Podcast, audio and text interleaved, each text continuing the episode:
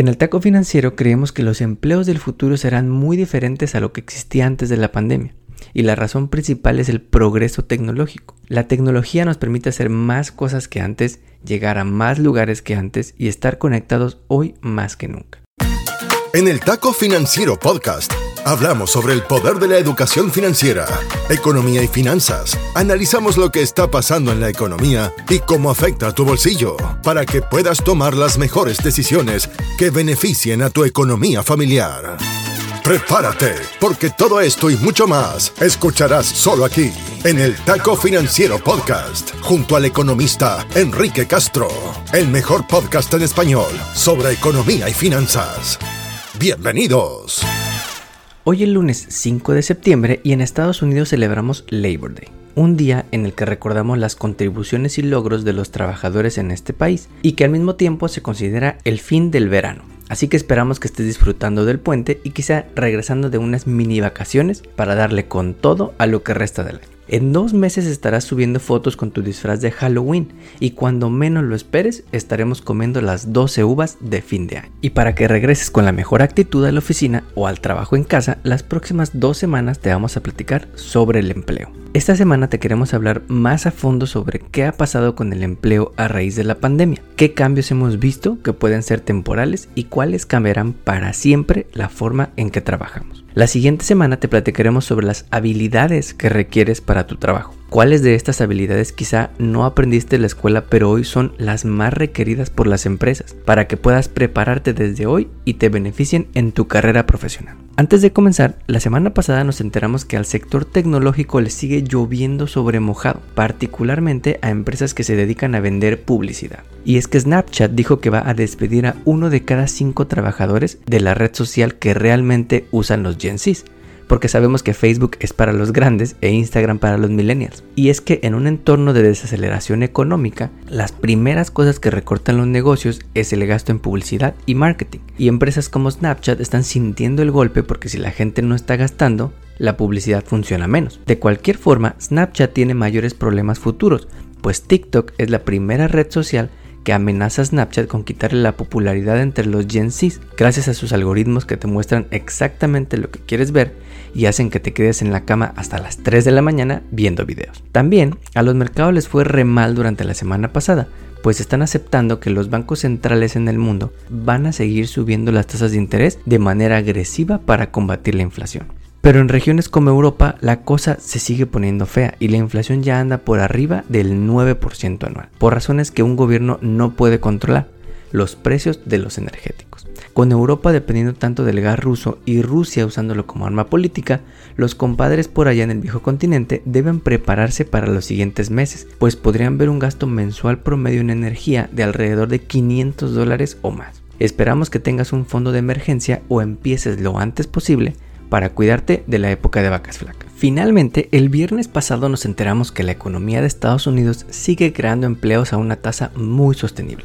315 mil nuevos empleos creados durante agosto, principalmente en el área de servicios profesionales, sector salud y ventas al menudeo. La tasa de desempleo subió ligeramente a 3.7%, pero por razones buenas, que más personas están regresando a la fuerza laboral a buscar chamba. Los salarios están creciendo 5.2% más que hace un año. Y lo único malo del reporte es que a la población afroamericana le está yendo mal, pues están saliendo de buscar chamba, quizá porque tristemente son de los primeros en ser despedidos cuando el empleo empieza a bajar. Lo que confirman estos datos del reporte de empleo es que la Fed va a seguir subiendo tasas de interés tan pronto como en 15 días, pues vuelven a tener su reunión de política monetaria y la única duda es cuánto subirán, 0.5%, 0.75% o más. Mucho va a depender de cómo veamos la inflación del mes de agosto, que se publica la siguiente semana. Ahora sí, vamos con la historia de la semana sobre los empleos del futuro. El Taco Financiero Podcast está en Internet. En Instagram, Facebook, Twitter y TikTok. Encuéntranos como arroba taco financiero o visita nuestra web tacofinanciero.com. Encuentra más data sobre contenidos, entrevistas y mucho más. Mantente en línea y siempre actualizado. tacofinanciero.com. Una idea del economista Enrique Castro. Esta semana te queremos platicar sobre los empleos. Eso que haces para pagar las facturas, las cuentas, irte de viaje, por gusto o por necesidad, en la oficina o en la casa, siendo workaholic o haciendo quiet quitting, feliz o enojado, lo más probable es que si nos estás escuchando tengas un trabajo. Ya sea que trabajes en tu propio negocio o trabajes en alguna empresa, dedicas tus 40 horas o más de cada semana a ese trabajo hacer ese código, esos reportes, esas presentaciones, esas ventas, esas conferencias, esa producción, pero lo que quizá no te has puesto a pensar sobre tu trabajo es cómo ha cambiado en los últimos años, no solo por la pandemia, sino por el avance tecnológico. Y si esos cambios son cambios que van a durar por el resto de nuestras vidas, o si solamente son algo temporal, hace toda la diferencia que lo sepas, porque si tu trabajo ya no va a ser como antes, es posible que los skills y habilidades que necesitas tampoco sean los de antes. Lo que aprendiste en la escuela quizá ya no es lo que tu futuro trabajo va a necesitar, y es importante que lo sepas para que estés preparado.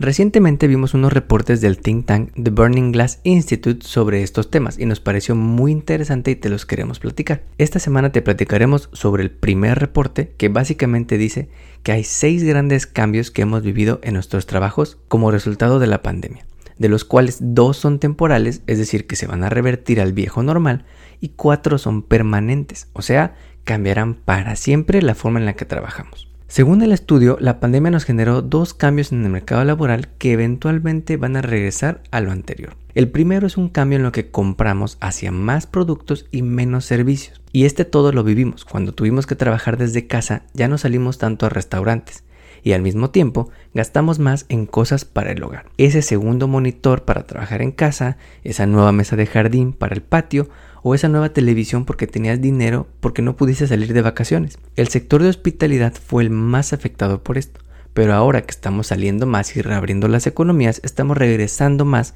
a los bares, restaurantes, a las clases, a los destinos turísticos con tanta fuerza que incluso los negocios están teniendo problemas porque no encuentran suficientes trabajadores. El segundo cambio temporal es el relacionado con el sector salud. Naturalmente, en medio de la pandemia hubo una elevadísima demanda de doctores, enfermeros e incluso estudiantes de medicina que se pusieron a trabajar porque hacía falta gente. Eso también está regresando a la normalidad, aunque de manera lenta. Hoy ya muchos estamos vacunados, ya muchos estamos saliendo de manera regular a la calle y los boosters han protegido a la población más vulnerable.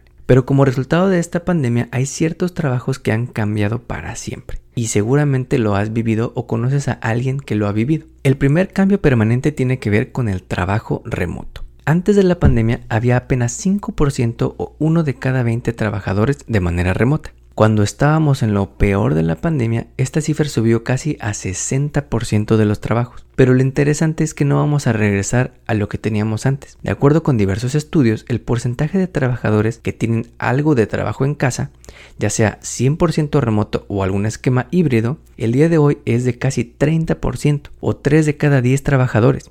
Naturalmente hay industrias que no pueden trabajar de manera remota.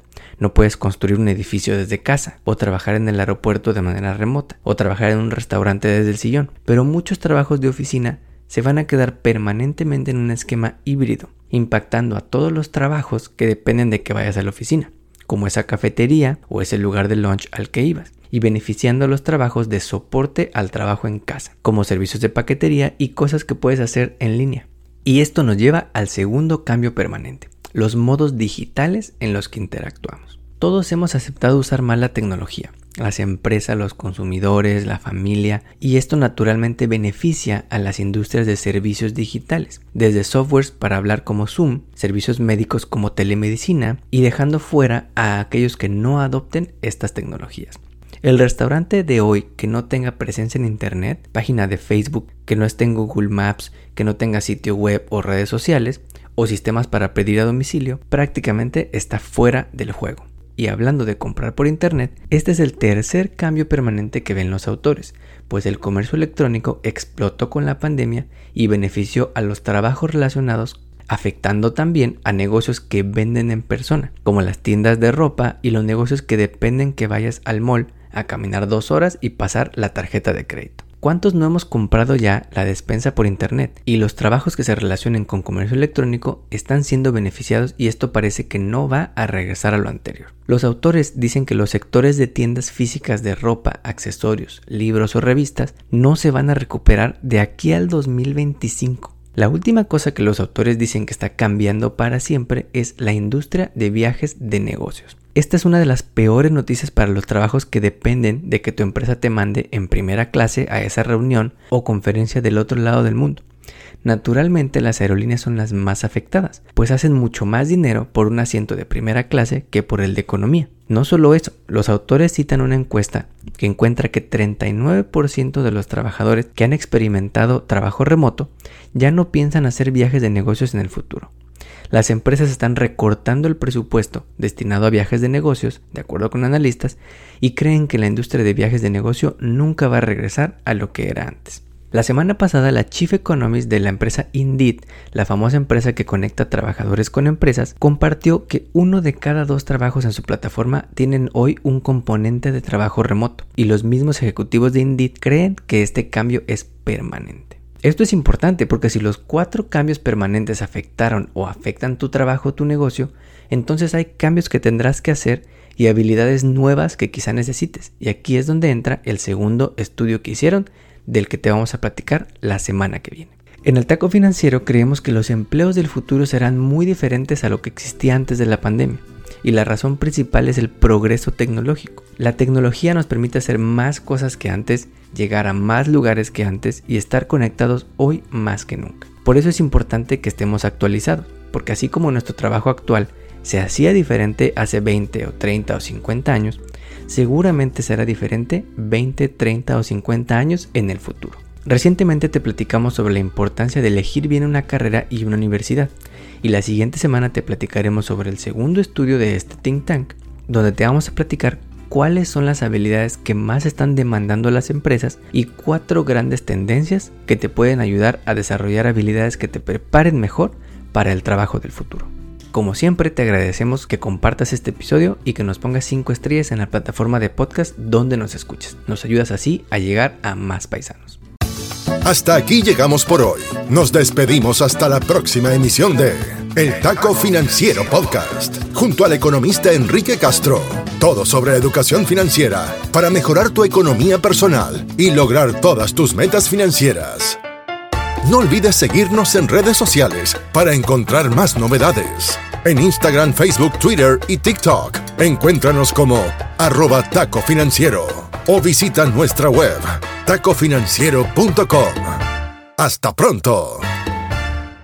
El podcast que acabas de escuchar, El Taco Financiero, refleja la opinión exclusiva del presentador o sus entrevistados y no representa la opinión de patrocinadores o terceros. El podcast tiene el objetivo exclusivo de informar y no busca promocionar la compra de acciones de empresas en específico. Tampoco es un reporte de investigación y no representa consejo legal o financiero.